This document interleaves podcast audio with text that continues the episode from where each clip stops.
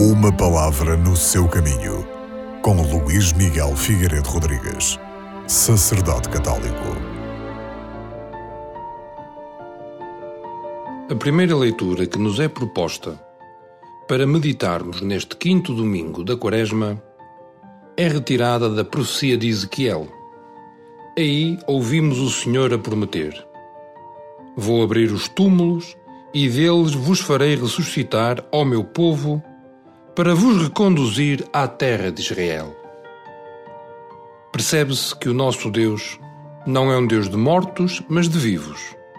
A sua palavra tem eficácia de tal maneira forte que de uns restos de povo, dispersos pela Babilônia, como ossos ressequidos, vai tirar um povo cheio de vida, com o qual estabelecerá novas relações de amor.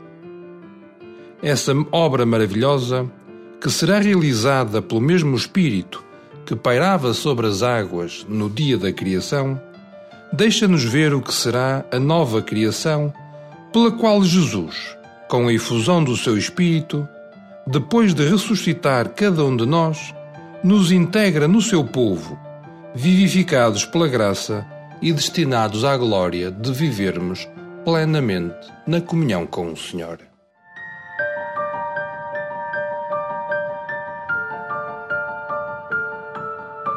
Uma palavra no seu caminho.